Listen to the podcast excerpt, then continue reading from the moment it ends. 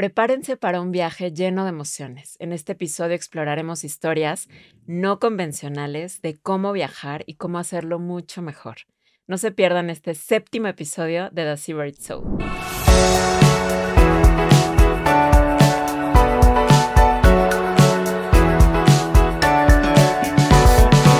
The Seabird Soul. Hace un par de meses, ya no me acuerdo ni cuántos meses, venía en mi coche y siempre se conecta el podcast o la música o lo que sea, ¿no? Y ese día no sé por qué no conecté y de pronto me encontré con una historia en el radio de una persona que tengo aquí a mi lado y entonces él empezaba a contar que estaba en la cima del Everest y yo decía, wow, o sea, el, el primer mexicano que estaba en la cima del Everest, su compañero había tenido un problema y entonces ya no lo pudo acompañar, entonces lo acompañó otro amigo. Y yo estaba así, que se me caía la baba de todo lo que estaba escuchando, de cómo, cómo alguien puede ser tan resiliente, cómo alguien puede lograr algo tan grande, ¿no? Y escuchaba su voz cortándose por, por la emoción, por las lágrimas que seguramente tenía en los ojos.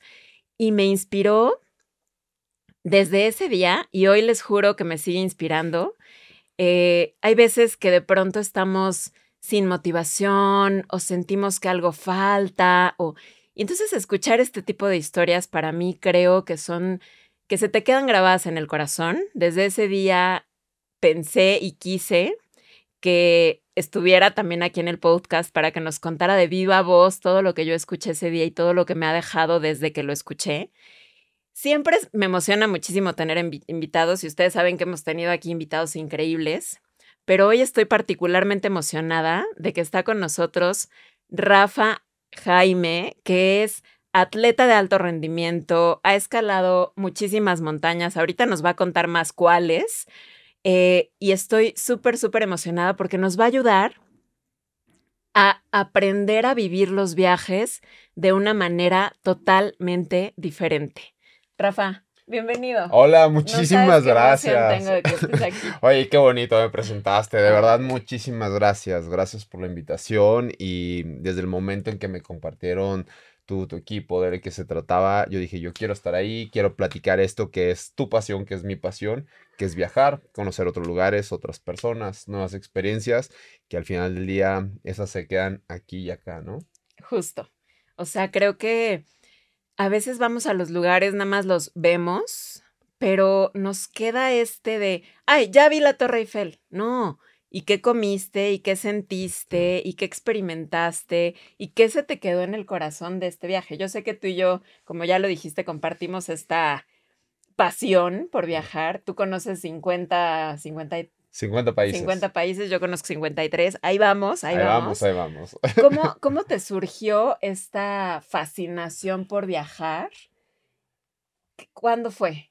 No sé, al final del día eh, siempre he tenido la chance de viajar por diferentes cosas. A ver, yo soy originario, yo nací en la ciudad de Guanajuato desde ah, muy pequeño. Eh, a los pocos meses de haber nacido nos movimos al norte de, de México, a Durango.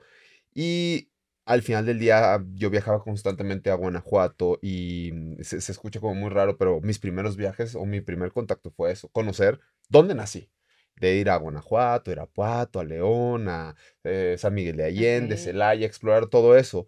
Y siempre me generaba como mucha curiosidad. Yo desde muy pequeño disfrutaba este viaje desde el contexto en ir en la carretera con papá, con mamá, con mi hermana, de ir contando bochitos. El que cuente más bochitos en el camino, en esas ocho horas de carretera, como que todo ese proceso yo lo disfrutaba mucho.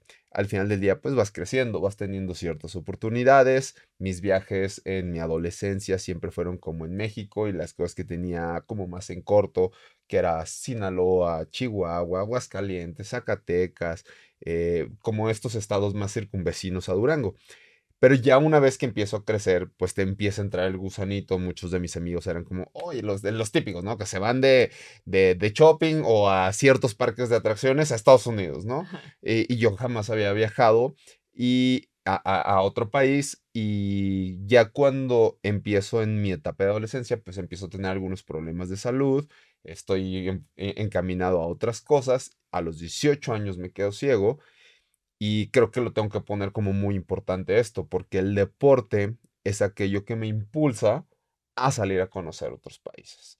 ¿Por qué? Porque yo participé. Entonces tú antes de los 18 no conocías más que Estados Unidos? No, no conocía mm, más que cosas de México y más bien como cosas a donde, a donde yo vivía, nada más. Me quedo ciego, empiezo a participar en, Paralim en Paralimpiadas Nacionales, eh, me, me, empiezan como a impulsar para ir a mundiales por... ¿Ya eras deportista o sí, te surgió mucho más profundo? No, sí, sí era, siempre practiqué béisbol, eh, fútbol americano, básquetbol, etc. Pero era el típico que era malísimo jugando fútbol, pero era el que yo nunca gano, pero como me divierto, ¿no? Entonces me la pasaba increíble. Y, pero no, no tenía como que e, esta disciplina. Era más bien como era echar la retita, la piquita con los amigos afuera, enfrente de la, de la cuadra donde vivías, ¿no? Como muy, muy old school. Y cuando me meto ya a hacerlo como más disciplinado, una, una eh, sí, como tal, una disciplina, eh, llega un punto donde me dicen, ¿y por qué no vamos a hacer? Por ejemplo, yo debuté en triatlón aquí. Eh, el triatlón es un deporte donde se nada, se pedalea y se corre y un día me dicen, ¿y si vamos a hacer un Ironman fuera de México? Y esa es la primera vez que yo conozco mm, un lugar fuera, pero voy a poner un poquito de contexto. Cuando yo estoy haciendo mi primer triatlón, yo me preparo. Para mí, montarme una bicicleta era una experiencia totalmente diferente, porque decía, ¿cuándo me iba a imaginar que sin ver iba a estar en una bicicleta, en una carretera? Y yo sentía que rebasaba los carros, nada que ver, pero esta sensación de libertad, eh, el viento, no sé, para mí eh, en este nuevo aprendizaje, porque seguía siendo un nuevo aprendizaje, el hecho de, vivir ciego, de, disfrutar las cosas o de adaptarme. ¿Cuánto tiempo había pasado? ¿Como un año? Cuatro años. Ah, cuatro años. Cuatro años. Cuando hago mi primer triatlón. fue un proceso de cuatro años de preparación, de motivación, de... Seis. No, mentira, siete años. No, porque primero, sí, siete años, porque primero estoy en tema de Paralímpicos, solamente corría, después a alguien que fue mucho tiempo mi entrenador me impulsa como, a ver, vamos a empezar a correr maratones. Y si te compras una bicicleta doble, y si nos vamos a nadar a la presa, entonces, ¿a dónde me está metiendo este güey? O sea, este güey me quiere matar, ¿no? Y después ya me dice lo del triatlón, y es al punto a donde quiero ir. Para mí el hecho de meterme a nadar a la presa o al mar me daba una sensación totalmente diferente, sentir las corrientes, sentir que estaba en medio de la nada, en aguas abiertas o en una presa, el sentir cómo recorría la temperatura del agua por mi piel, em, esta forma de respirar, cuando iba en la bicicleta, lo que decía, el viento, el sol, como toda esta percepción de lo que tenía corriendo, decía, ok, a lo mejor la forma como puedo conocer el mundo hoy es a través de brazadas, de pedaleadas, de zancadas. Y eso pues me gustó mucho, fue lo que justo me impulsó. Y mm, la primera vez que salgo de México voy a Estados Unidos, voy a Woodlands, Texas a hacer mi primer Ironman. Justo lo que les contaba en un principio es qué inspirador puede ser conocer un lugar a través de todos los otros sentidos, ¿no? Dejar de ver y realmente sentirlos, tocarlos, olerlos. ¿Cómo, mm, a lo mejor tu primer viaje fuera de Estados Unidos, que nos cuentes cómo fue como esta, o un lugar con una cultura diferente, digámoslo así, ¿no? ¿Cómo lo sentías? Eh, ¿Cómo todos tus otros sentidos explotaron, supongo? Mi primer viaje ya fuera del contexto de Estados Unidos, que a lo mejor como mexicanos es lo más eh, cortito que tenemos, mi primer viaje fue a Belice y, y luego fue a Colombia, esos, esos dos lugares. Y voy a también a, dar otros dos pasitos para atrás. Em, en este contexto de que yo no veo, la gran mayoría de las personas pensarían que me describen todo y que aparte como yo tengo un registro de, de, cosas visuales, que yo sé cómo es una manzana, que yo sé cuál es el rojo, el amarillo, el azul, el verde, cómo es un árbol, exacto. Entonces, para mí recrear cualquier contexto lo que hay allá afuera es muy sencillo, pero a mí no me gusta. Voy a, y voy a poner un ejemplo. Si tú y yo estamos parados en el mismo lugar, si yo te digo, y hay una tercera persona con nosotros a mi lado izquierdo, eh, si yo te digo, oye, ¿cómo se ve la iglesia que está enfrente? Y tú me la empiezas a describir y me dices, no, está fea. Y a lo mejor la persona al lado izquierdo está hermosa. Entonces, ¿a quién le creo? Son dos percepciones diferentes. Entonces, yo no quería que el mundo que estoy viviendo estuviera condicionado al, al estado de ánimo de otra persona, a la percepción de la otra persona y que mejor ah. El mundo se empezara a, a dibujar en mi cabeza por lo que siento, por lo que escucho, por lo que te hace vibrar un lugar. Y cuando fui a Belice por primera vez, eh, fue algo pues muy bonito porque fui a unos lugares espectaculares, naturales, a nadar, a hacer un par de cosas. Y para mí me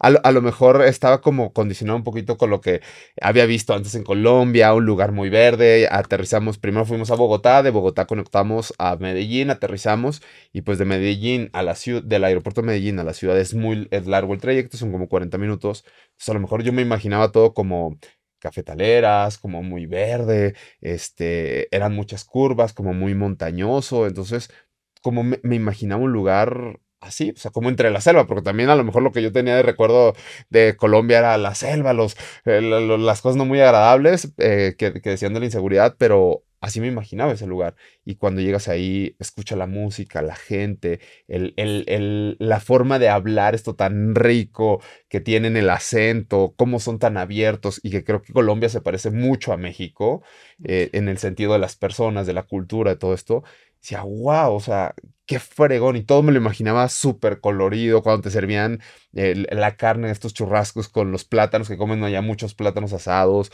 Como que esa era la forma de explorar. Yo soy súper cafetero y no, que este café está, se hizo en altura, este en, donde eran campos de coca, que este tiene no sé qué plantas cuando lo hicieron y lo, no sé, ¿no? Yo estaba como en esta percepción de los cafés, de la comida, de los dulces y para mí explorar eh, estos lugares se convertía como primero la comida y luego la gente. Y primero lo, primero lo importante, ¿no?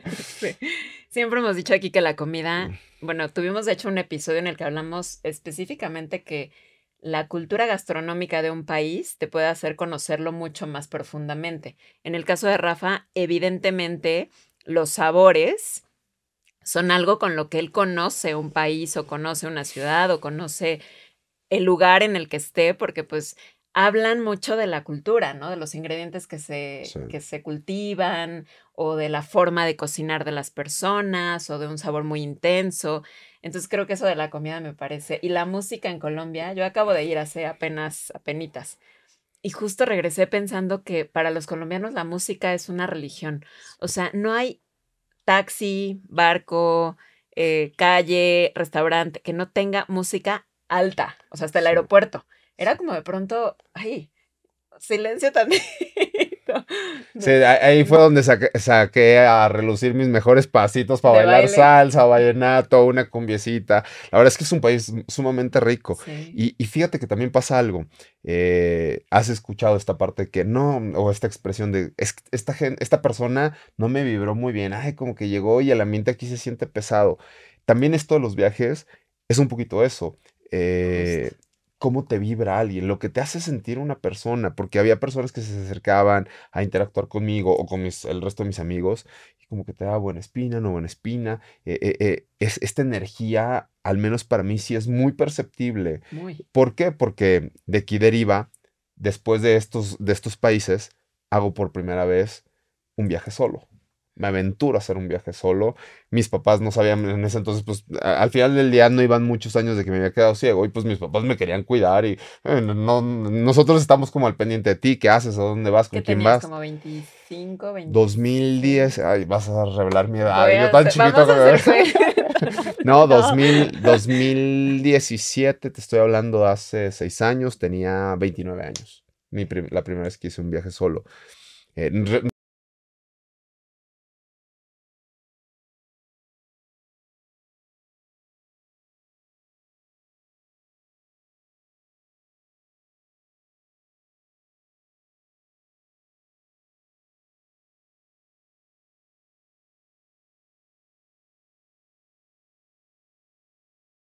no, me voy a ver con una amiga que voy a correr en el desierto de Atacama, que justo a eso iba.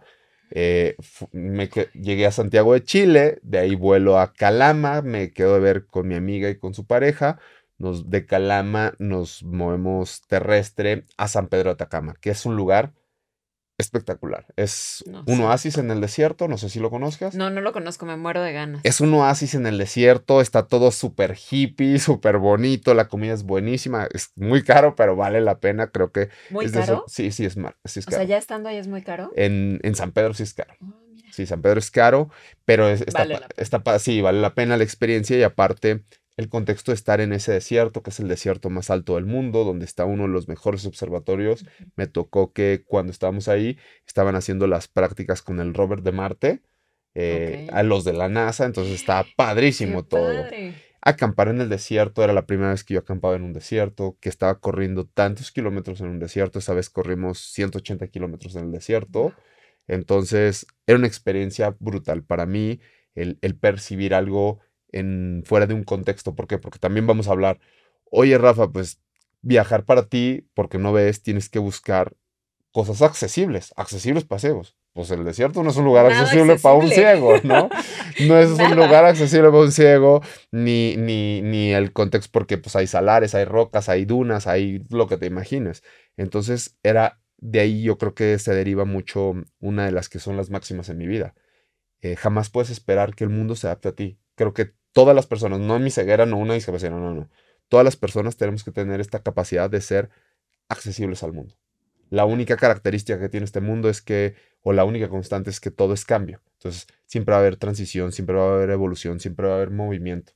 Y qué padre que seamos personas que seamos capaces de ser accesibles a eso, ¿no? O sea, tú ser accesible a lo demás sin que todo tenga que estar ahí para ti. ¿No? Yo no, no pido prerrogativas, no pido cosas específicas para mí como ciego. Digo, es más fácil que yo encaje al mundo que el mundo encaje en mí. Justo tengo dos preguntas que van un poco de la mano. Una es de lo que hablábamos hace ratito. ¿Cuál, es, ¿Cuál ha sido el lugar en el que mejor vibra? Así que dices, yo aquí podría vivir, o sea, vibra deliciosa. ¿En cuál has sentido más bonito y en cuál menos bonito? Mira, es, es que mm, por la gente el lugar donde por la gente yo me quedaría a vivir es Nepal. la gente es espectacular en Nepal. Es espectacular, pero yo no viviría en Nepal. Es más difícil cruzar una calle en Nepal que subir el Everest. Totalmente. Eh, pero si hablamos del contexto de las ciudades, de todo, yo creo que Rusia. Rusia es el lugar que más me gusta. Las ciudades son espectaculares, la limpieza, el orden, eh, desde las, las metrópolis hasta los pueblitos chiquitos es, es increíble. Yo creo que si tuviera nepalís en Rusia, yo me quedaba en Rusia. yo me quedaba en Rusia, sí, sí, sí.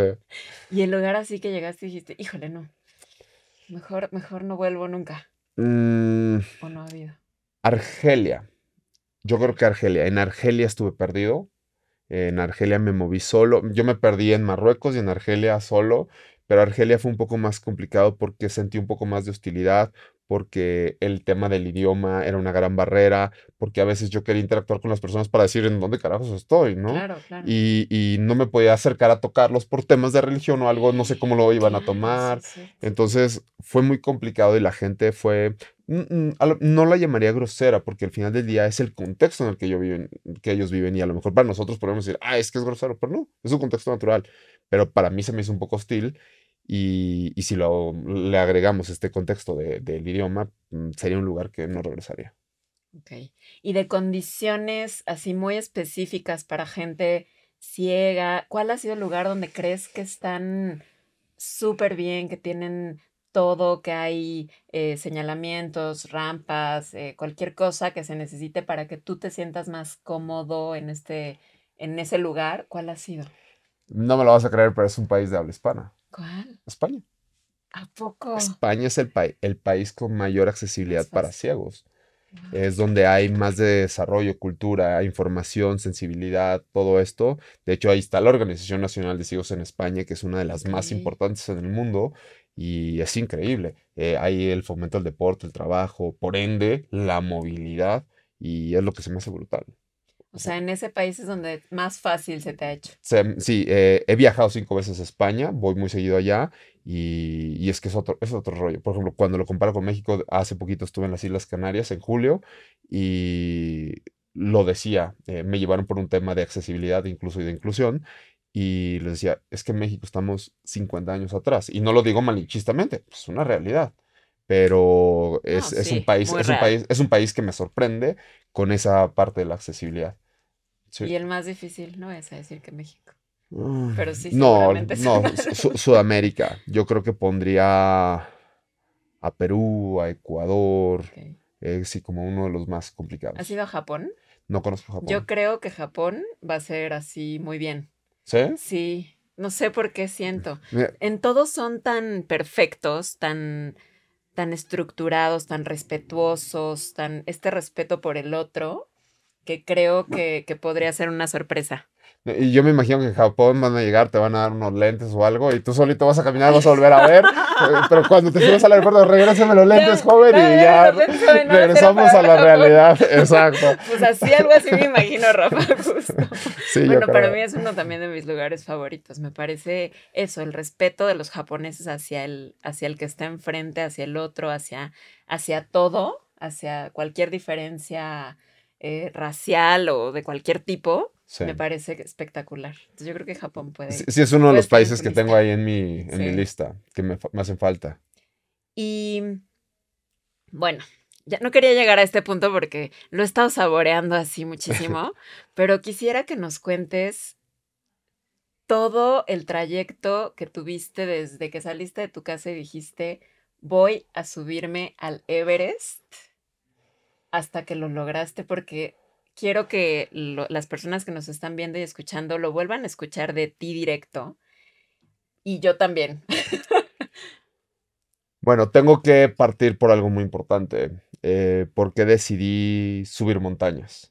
Porque sabemos que el riesgo de las montañas eh, es muy grande. Para cualquier persona. Cualquier persona, hasta, el más, hasta el más pro, hasta, hasta el que va iniciando. Un pequeño error en la montaña te cuesta la vida. El hecho del clima, no solamente el hecho de caminar, escalar vertical o algo inclinado, las rocas. El clima puede ser algo muy catastrófico y todos somos muy vulnerables. Altura, todo. Yo llego a la montaña por una exnovia eh, mi, vida y mi historia y mis viajes también se basan por exnovias, ¿eh? también debo confesarlo.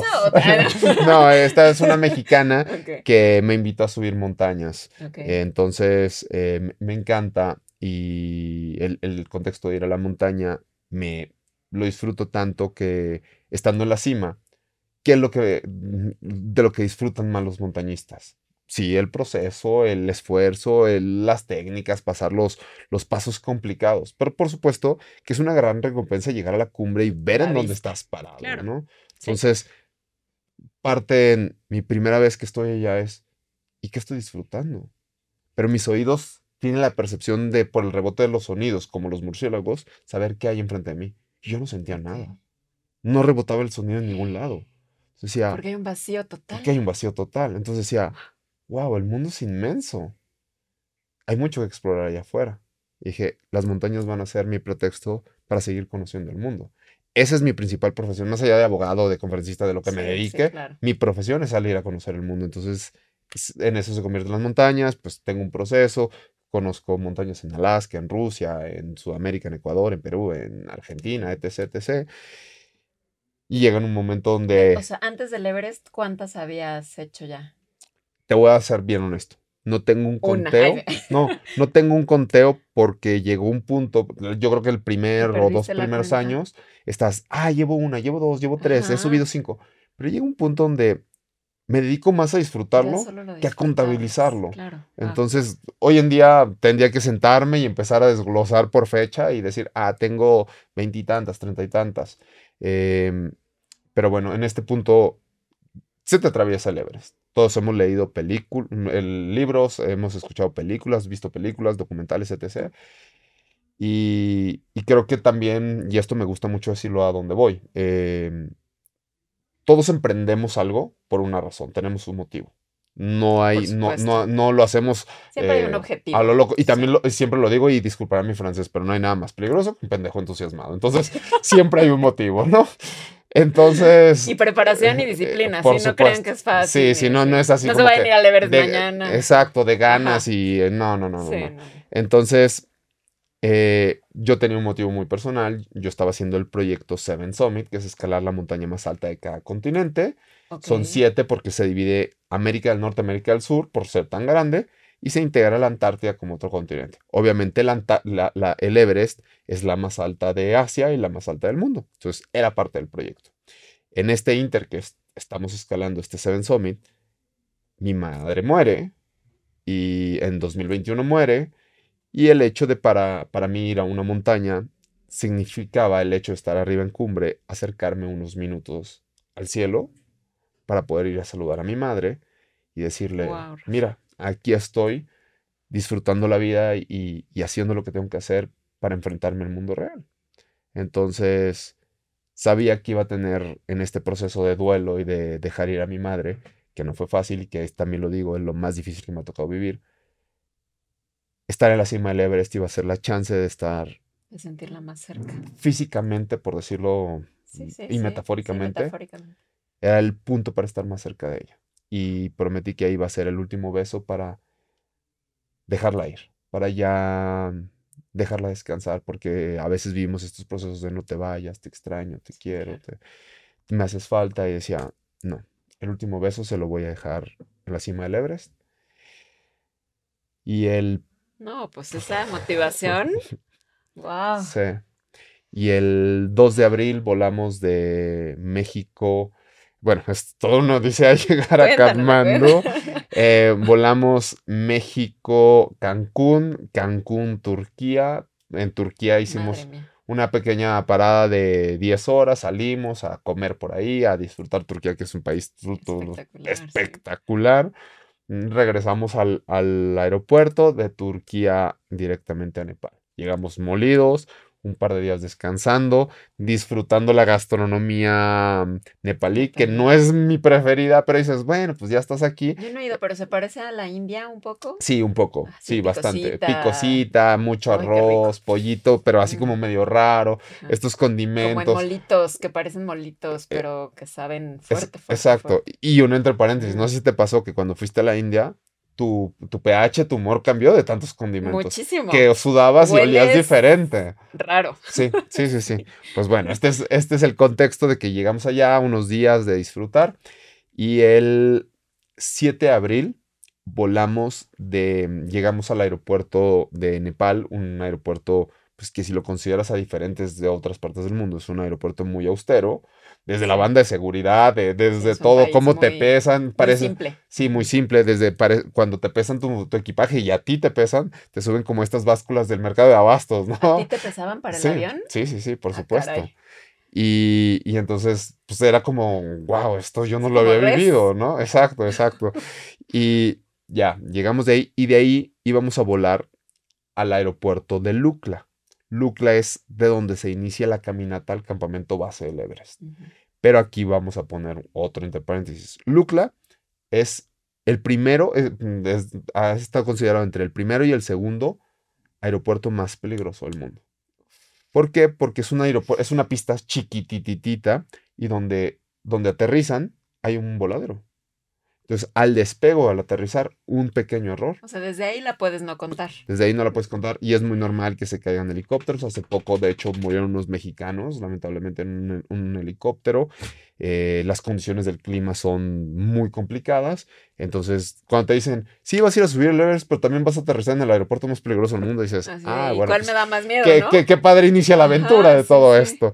Entonces, aterrizamos. Bueno, para empezar, otra cosa. Te subes a un avioncito chiquito, un avión muy viejo. Entonces te sientas, vas así como súper apretado y va pasando una aeromoza donde te va codeando, te van pegando por, porque todo es muy pequeño. Saca una canastita y nos da dos pares, mm, nos da dos pares de algodones y un dulcito, que el dulcito es el café o los cacahuates que te darían aquí en Aeroméxico o algo por el estilo. Sí, exacto. Entonces, ¿y los algodones para qué son? Entonces no sabíamos.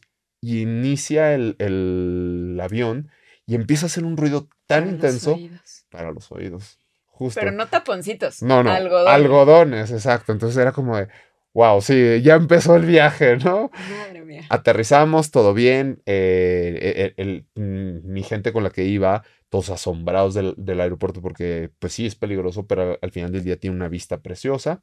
Y bueno, Eh, de ahí iniciamos el primer día caminando a, un, primer pueblito.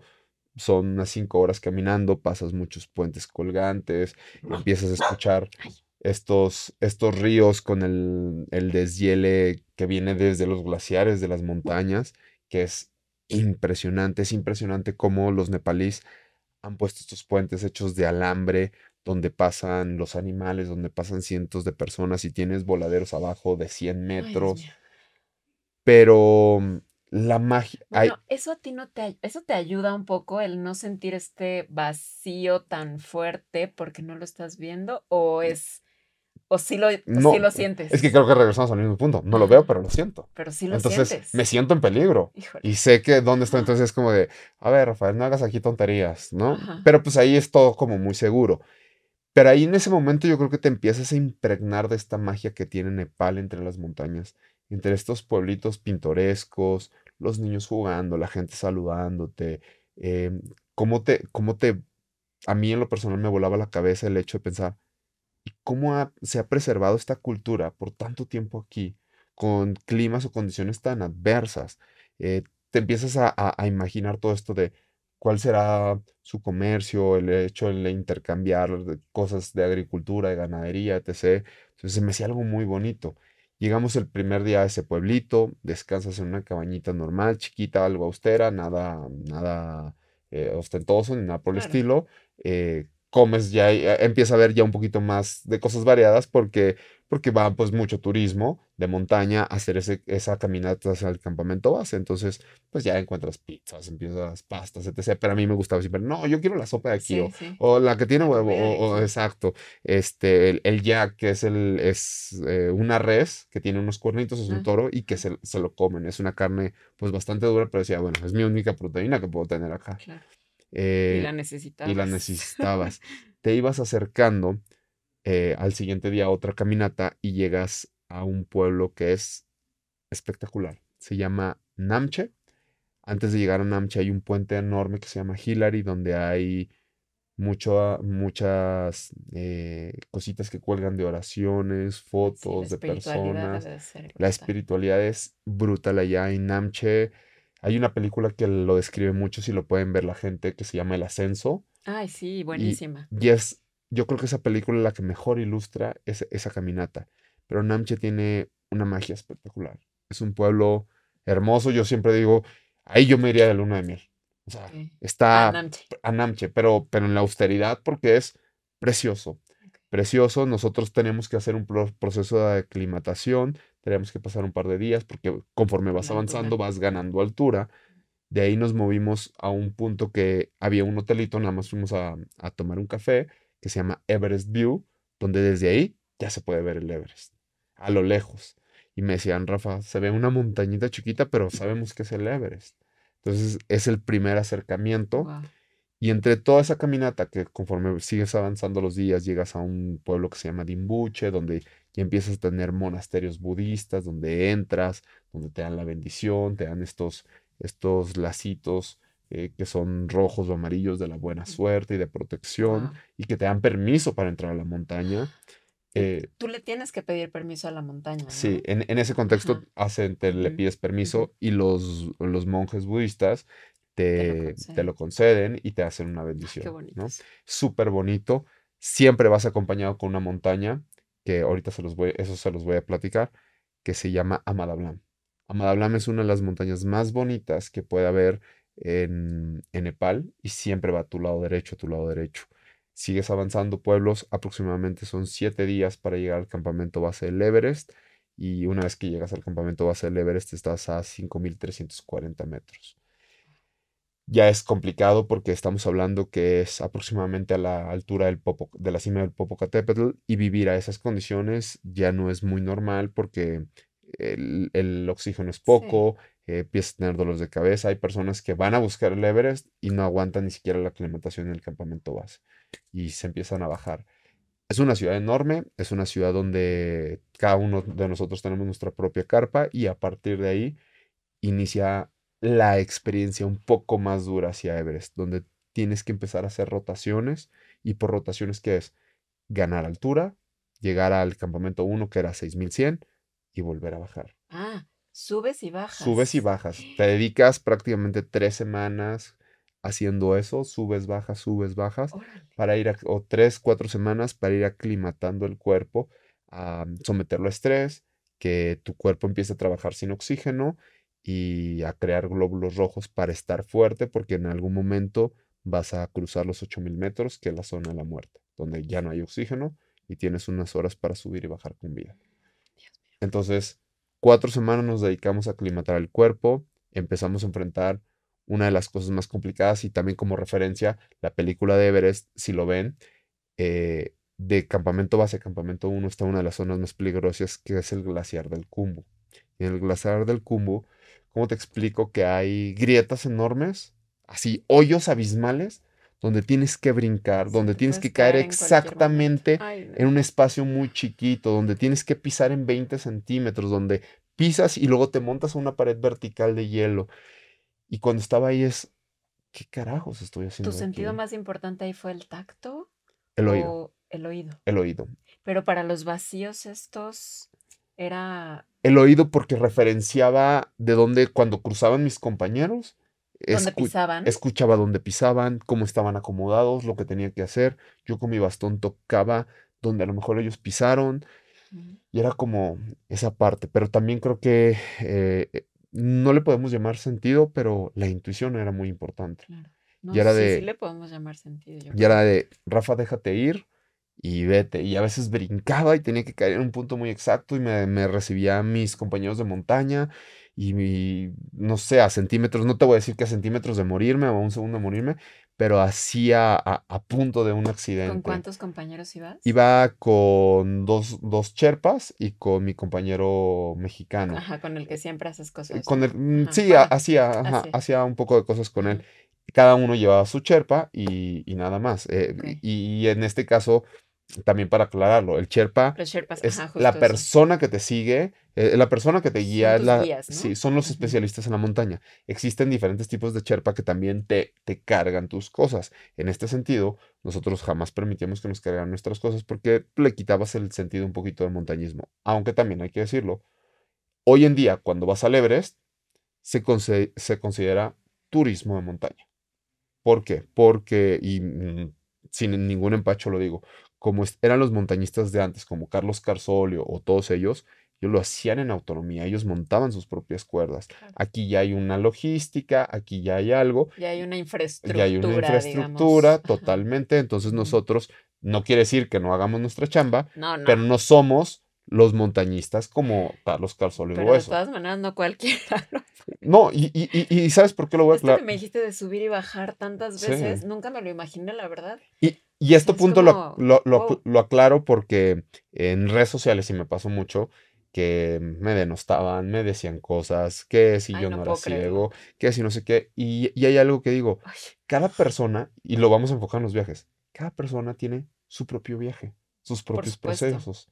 Y cada quien lo hace de la manera en la que puede, quiere. Y yo no pondría y les diría a las personas, ¿ustedes qué pueden saber? Los reto a que suban una montaña sin ver para que después me digan, no, ese es mi proceso. Claro. Quien lo quiere entender o no. Lo subes de manera diferente y lo haces de manera diferente. Totalmente. Y, y, y, es, yo no sé por qué la señorita o el señorito que está al lado escalando, qué procesos tiene. Y qué objetivo tiene. qué objetivo tiene o por qué. Entonces, desde ahí no lo quiero juzgar. Pero sí es importante decir, hoy en día el Everest es turismo montaña. Así hay que decirlo, ¿no? Entonces, es parte como de un viaje. Eso, está padrísimo. Pero te tienes que preparar.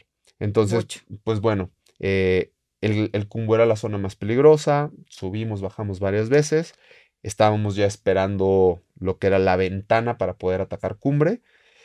Que la ventana, la ventana es cuando checas el clima y dices, el 23 de mayo es un día soleado el 23 de mayo la sensación térmica va a ser a menos 44 grados y no va a haber viento, entonces es un día apropiado para subir a cumbre. Ok, entonces eso lo sabes en campamento base y empiezas nuevamente a subir de campamento base a campamento 1, duermes una noche ahí, te vas a campamento 2, te mueves a campamento 3, obviamente en cada campamento pasando una noche, llegas a campamento 4 que llegas a los 8000 metros, esta zona de la muerte de la que hablaba, ahí como tal no pasas una noche, solamente pernoctas Llegamos nosotros a las 3 de la tarde a campamento 4 del 22 de mayo. Dormimos un poco, preparamos una sopa. La comida mm, prácticamente ya se basa en chocolates, en sopas, en arroz, eh, alimentos hipercalóricos y se acabó. Entonces, eh, ya llega un punto donde ya no lo disfrutas, también conforme ganas altura, ya no comes tanto porque no tienes apetito, solamente lo que sí es que te tienes que hidratar muchísimo. Y bueno, llegamos a campamento 4 a las 3 de la tarde, yo me, yo me sentía muy bien, yo empecé a usar oxígeno aproximadamente a 7500 metros, entonces me sentía muy fuerte de no tener dependencia del oxígeno. Llegamos a campamento 4, eh, preparamos la sopa que digo, descansamos un poco, me estaba quedando dormido sin el tanque de oxígeno y, como en el subconsciente me va a dar muerte de cuna. Ah. y me puse el tanque de oxígeno a un nivel muy bajo. Em, despertamos a las 10 de la noche, nos empezamos a preparar y Gesman, que aquí era la otra barrera, Gesman, mi compañero nepalí, no hablaba casi inglés. Entonces había una barrera muy grande y me decía, Rafa, ¿estás listo? Estoy listo. Y yo siempre fui muy agradecido con él porque... O sea, te, ayudaba con palabritas. Con palabritas. Pero gracias ¿Ahí tu compañero ya no estaba contigo? No, ya no estaba conmigo. Él, él, se quedó desde campamento base. Le dio el edema ah, pulmonar. Ah, desde el campamento base fue. Sí, y lo tuvieron que sacar en helicóptero. Entonces, yo valoro mucho esto de Gesman porque yo no hubiera podido subir esa cumbre por mucha voluntad, mucha fuerza, por lo que sea. Claro, por supuesto. Sin los ojos de Gesman y sin esa confianza, porque también qué loco dice, va, me subo con un ciego al Everest sin trabajar con él y sin conocerlo. Pues no, entonces yo valoro mucho que haya recibido mi vida en sus manos y yo sabía que su vida también estaba en mis manos. Nos vamos el 22 a las 10 y media, 10.40 de la noche aproximadamente a buscar la cumbre.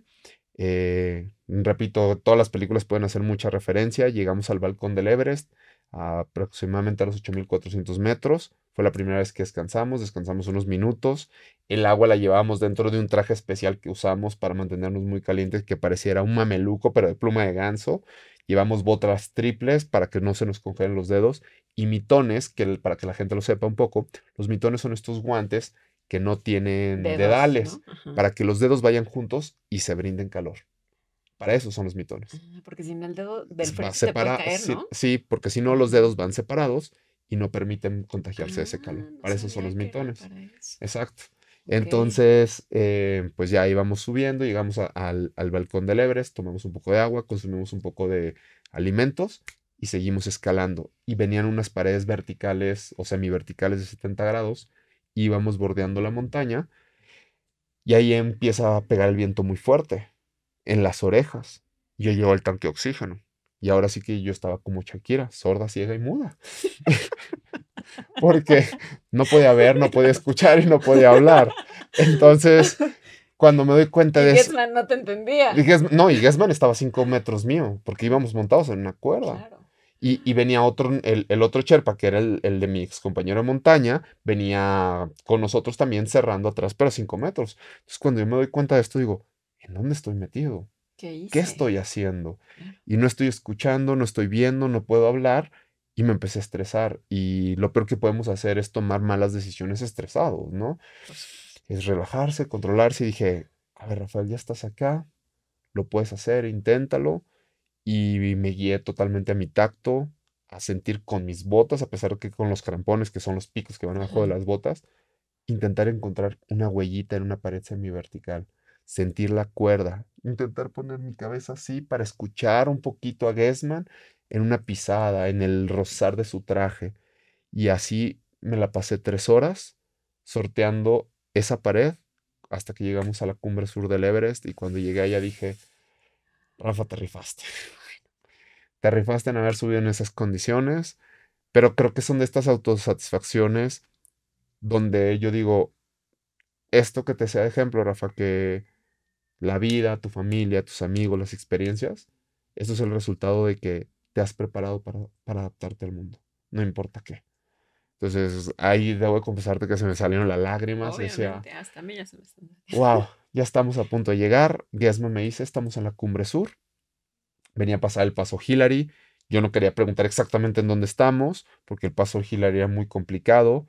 Eh, tienes un voladero atrás de ti de 2.000 metros y tienes un pequeño espacecito para caminar de 20, 30 centímetros, pasando entre rocas laterales con hielo. Fue complicado, ahí había una persona muerta, es choqueante, es choqueante encontrarte a alguien muerto ahí, tener que cruzar con normalidad. exacto, y dejar atrás, ¿no? Y tocar el cuerpo para poderlo brincar, entonces es bastante choqueante.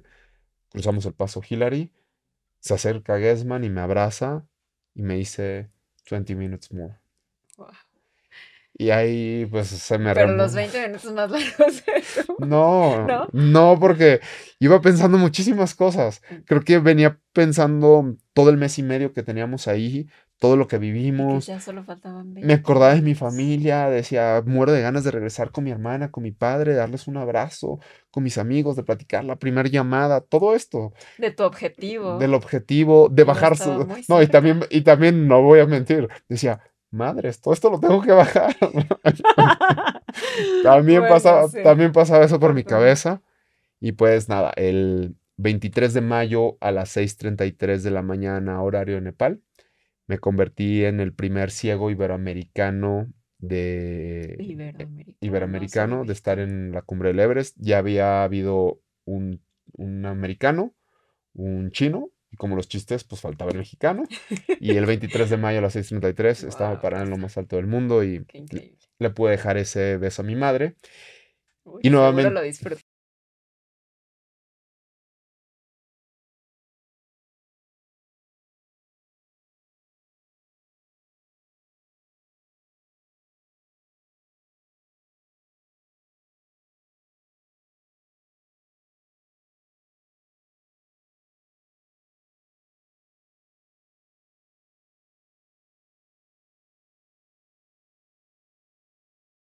Dije, no, me quiero tatuar lo que se ve. Lo que se ve. Lo primero que ves cuando estás arriba en la cumbre del Everest.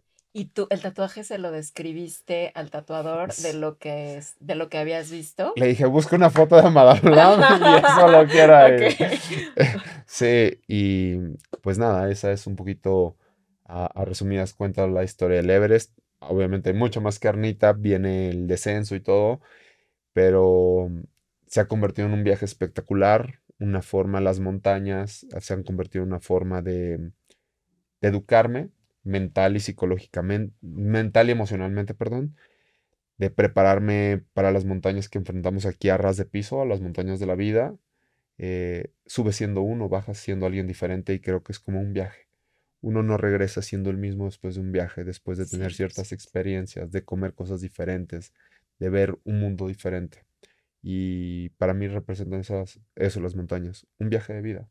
Un viaje donde la maleta llega con más cosas. Generalmente así pasa. llegas con más cosas, pero llegas con cosas que te construyen para las siguientes expediciones de la vida. No de las montañas, de la vida. Sí, siempre decimos aquí que siempre llegas como inspirado, lleno de, de, de proyectos, de conocer más cosas. Y eso pasa cuando realmente viajas, cuando realmente lo que estamos hablando aquí, Rafa y yo, que no solo te detienes, ah, ya vi la Torre Eiffel, checked. No, es métete al restaurante donde comen los franceses o métete, come la comida de allá y no te comas una pizza porque crees que no te va a gustar. O sea, es, es todo esto porque justo, de verdad, los países, las culturas no se tienen que ver.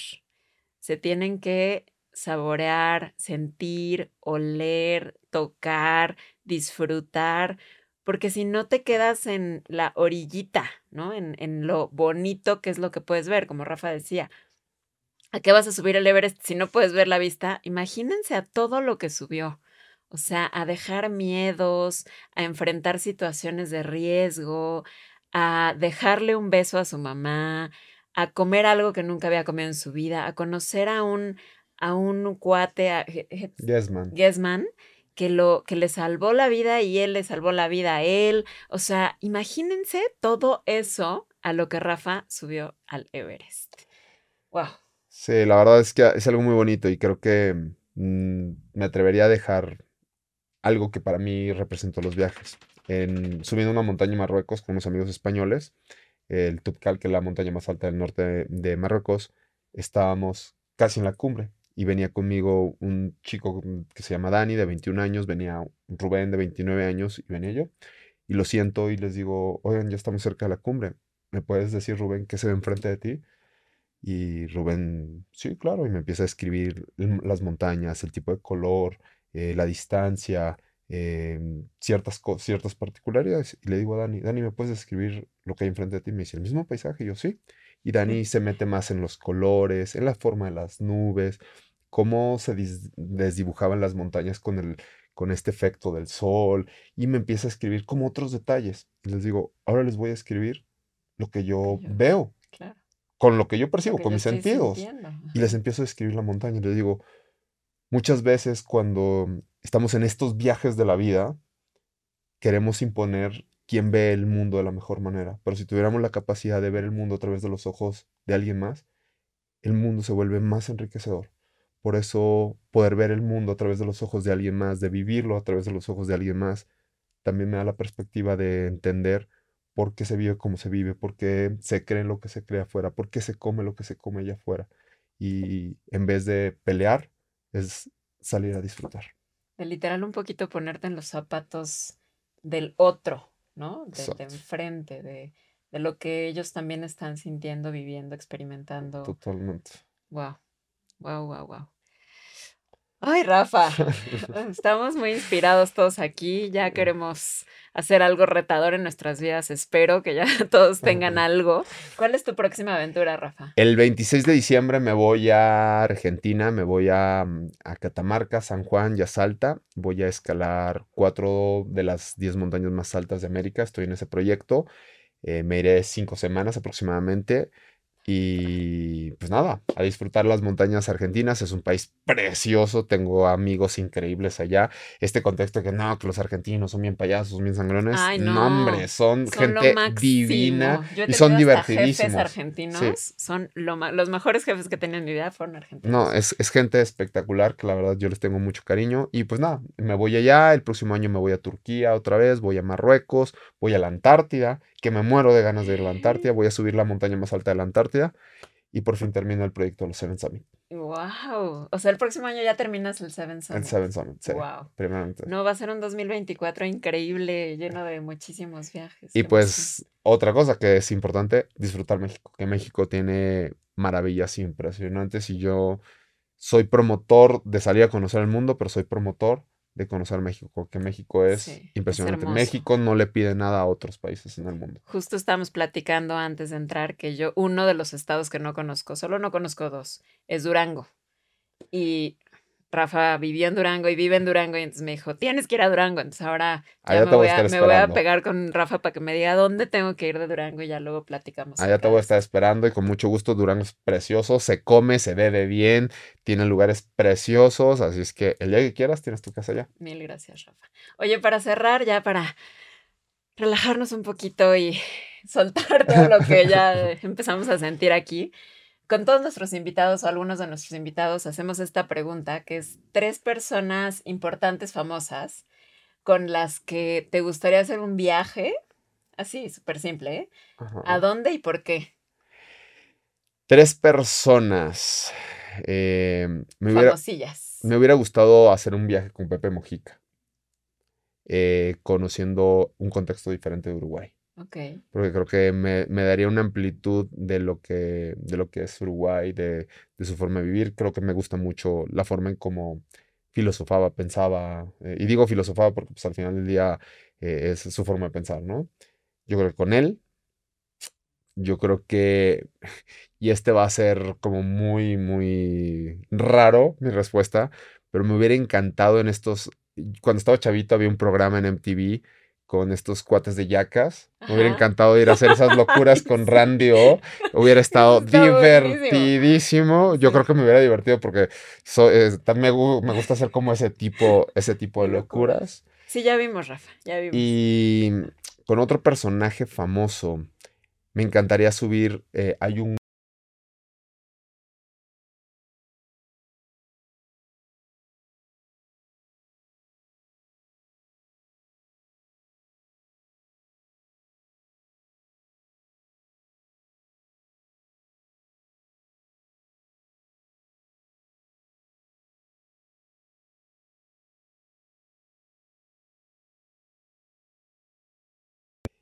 Y con su némesis, y digo némesis en el buen sentido competitivo, con este Kilian, eh, un español que es un gran corredor de montaña también, que lo conocí en Everest, y yo creo que con ellos dos. Wow, súper buenas respuestas. Hemos tenido así respuestas muy, muy Pero, pero sí me quedó volando la de Randy. Me, me, imaginé en Randy, con Randy en África, en taparrabos, corriendo por no sé dónde. O sea, eso se me haría muy bueno. Sí, sí, suena Haciéndome un tatuaje como en como los que se hizo allá del, que son los como más um, rudimentarios, algo así, sí. Estaría increíble.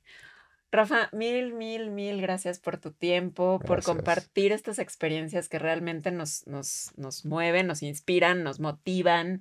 Eh, creo que la resiliencia de cualquier ser humano es inmensa. Solo hay que ver cómo canalizarla mejor para hacer muchas más cosas de las que tal vez eh, esperamos incluso de nosotros mismos. Creo que los viajes son una de las mejores cosas para experimentar. Y con esto eh, pues este episodio justo el objetivo era que se atrevan a no solo ver los lugares, sino a sentirlos, a olerlos, a comérselos, a tocarlos, a olerlos, aunque a veces la calle huela feo, pero eso también es enriquecedor en un viaje. Entonces, eh, síganos para más cosas, para más consejos, arroba Soul, a Rafa lo pueden seguir en arroba Rafa Jaime MX en cualquiera de mis redes sociales. Y de verdad sube unas cosas increíbles, inspiradoras. Eh, lugares espectaculares. Síganlo ahora el próximo año que vas a estar on fire. Qué bueno que, que te pude entrevistar este año porque el próximo año tu agenda seguro ya está. Sí, siempre estoy como loco, pero bueno, al final del día es esto, ¿no? Gracias, gracias por darme la oportunidad y ojalá que eh, estas experiencias, esta perspectiva de los viajes, pues a la gente le, le ayude y se atreva a explorar también eh, el mundo con otros sentidos. Abrirse al mundo, literalmente. Gracias. Nos vemos la próxima. The Severed Soul. Una producción de Neuma Comunicación.